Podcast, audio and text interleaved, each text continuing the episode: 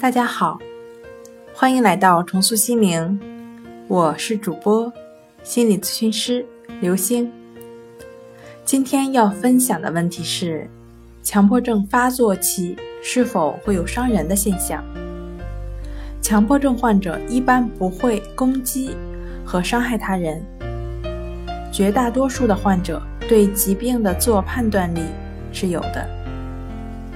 但是有极少数伴有抑郁情绪的患者和非常严重的特殊案例会有伤害自我、他人的可能，但是比例甚小。今天跟您分享到这儿，欢迎关注我们的微信公众账号“重塑心灵心理康复中心”，也可以添加幺三六九三零幺七七五零与专业的咨询师对话。那我们下期节目再见。